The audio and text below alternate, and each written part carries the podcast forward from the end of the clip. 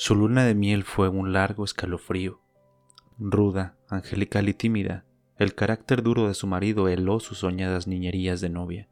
Ella lo quería mucho, sin embargo, a veces con un ligero estremecimiento, cuando volviendo de noche juntos por la calle, echaba una furtiva mirada a la alta estatura de Jordan, mudo desde hace una hora.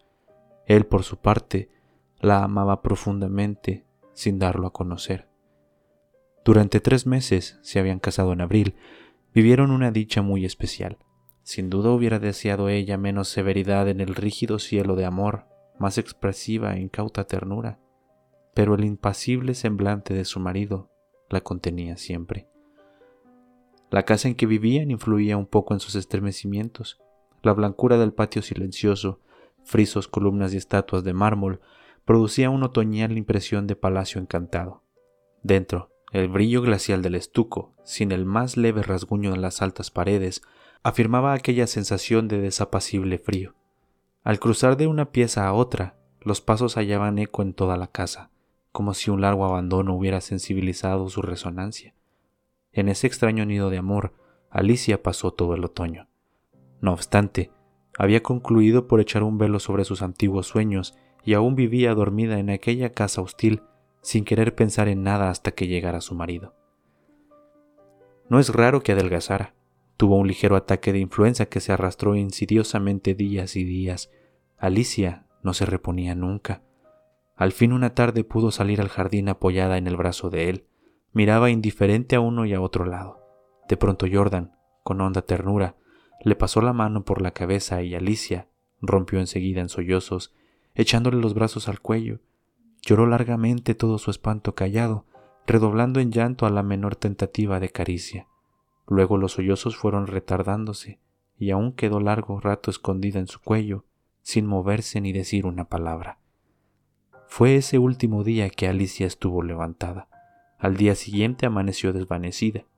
El médico de Jordan la examinó con suma atención, ordenándole calma y descanso absolutos.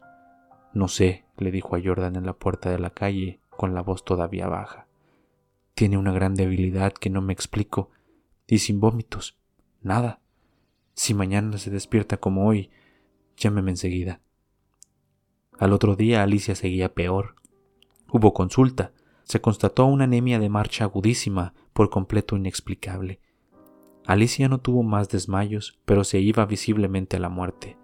Todo el día en el dormitorio estaba con las luces prendidas y en pleno silencio. Se pasaba horas sin oír el menor ruido. Alicia dormitaba. Jordan vivía casi en la sala, también con toda la luz encendida. Se paseaba sin cesar de un extremo a otro con incansable obstinación. La alfombra ahogaba sus pasos. A ratos entraba en el dormitorio y proseguía su mudo vaivén a lo largo de la cama, mirando a su mujer cada vez que caminaba por su dirección. Pronto Alicia comenzó a tener alucinaciones, confusas y flotantes al principio, y que descendieron luego al ras del suelo. La joven, con los ojos desmesuradamente abiertos, no hacía sino mirar a la alfombra, a uno y otro lado del respaldo de la cama. Una noche se quedó de repente mirando fijamente. Al rato abrió la boca para gritar, y sus narices y labios se perlaron de sudor. Jordan. Jordan. clamó rígida de espanto, sin dejar de mirar la alfombra.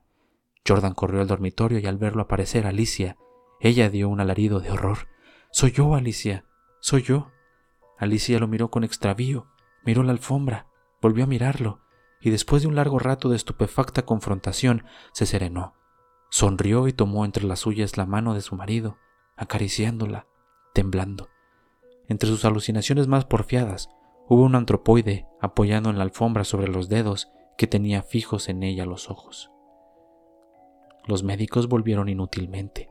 Había allí, delante de ellos, una vida que se acababa, desangrándose día a día, hora a hora, sin saber absolutamente cómo. En la última consulta Alicia yacía en estupor mientras ellos la pulsaban, pasándose del uno al otro la muñeca inerte. Lo observaron largo rato, en silencio, y siguieron al comedor. Se encogió de hombros desalentado su médico. Es un caso serio, poco hay que hacer. Solo eso me faltaba, respondió Jordan, y tamborileó bruscamente sobre la mesa. Alicia se fue extinguiendo en su delirio de anemia, agravado de tarde, pero que remitía siempre en las primeras horas. Durante el día no avanzaba su enfermedad, pero cada mañana amanecía lívida en síncope casi. Parecía que únicamente de noche se le fuera la vida en nuevas alas de sangre. Tenía siempre al despertar la sensación de estar desplomada en la cama con un millón de kilos encima. Desde el tercer día este hundimiento no lo abandonó más. Apenas podía mover la cabeza. No quiso que le tocaran la cama, ni aunque le arreglaran el almohadón. Sus terrores crepusculares avanzaron en forma de monstruos que se arrastraban hacia la cama y trepaban dificultosamente por la colcha. Perdió luego el conocimiento. Los dos días finales deliró sin cesar a media voz. Las luces continuaban fúnebremente encendidas en el dormitorio y la sala. En el silencio agónico de la casa no se oía más que el delirio monótono que salía de la cama y el rumor ahogado de los eternos pasos de Jordan. Alicia murió por fin la sirvienta, que entró después a deshacer la cama, sola ya, miró un rato extrañada el almohadón.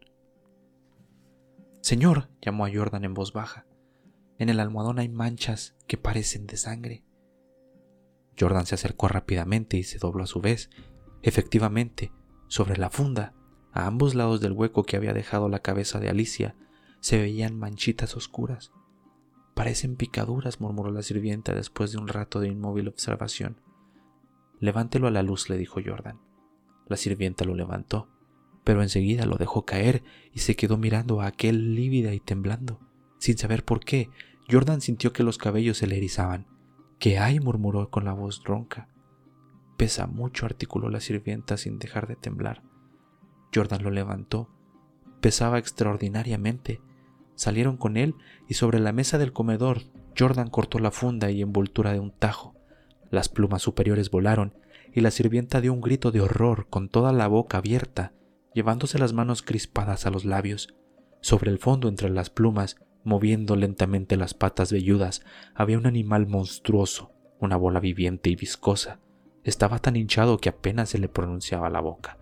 Noche a noche, desde que Alicia había caído en cama, había aplicado sigilosamente su boca, su trompa, mejor dicho, a las sienes de aquella chupándole la sangre, la picadura era casi imperceptible.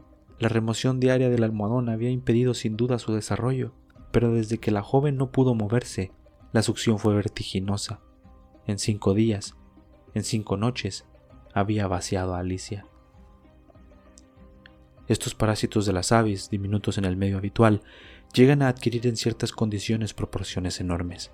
La sangre humana parece serles particularmente favorable y no es raro hallarlos en los almohadones de pluma.